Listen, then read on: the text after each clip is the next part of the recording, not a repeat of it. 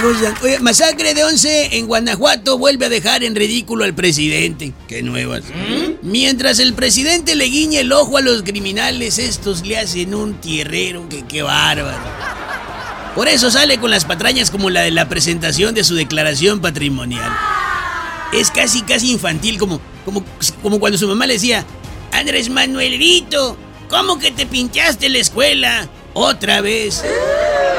Y Andrés Manuelito decía, Eh, te conté, mamá, que ayudé a una viejita a cruzar la calle. Fíjate a propósito de, de ser malo en la escuela como el presidente. En Bolivia hay un fósil que lleva 33 añotes estudiando.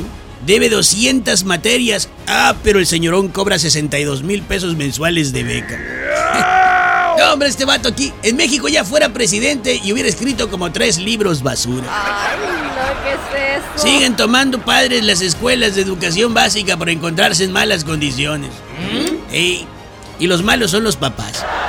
Multa para quien desperdicie agua potable y multa para quienes anden quemando socas de cultivo. Ay, sí, por favor. ¿Cómo sabes que ya estamos en mayo? Cuando escuchas acerca de la quema de soca y la sequía.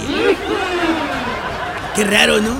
Lo rápido que la gente aprende a hacer TikToks y lo que batalla para aprender a hacer caso.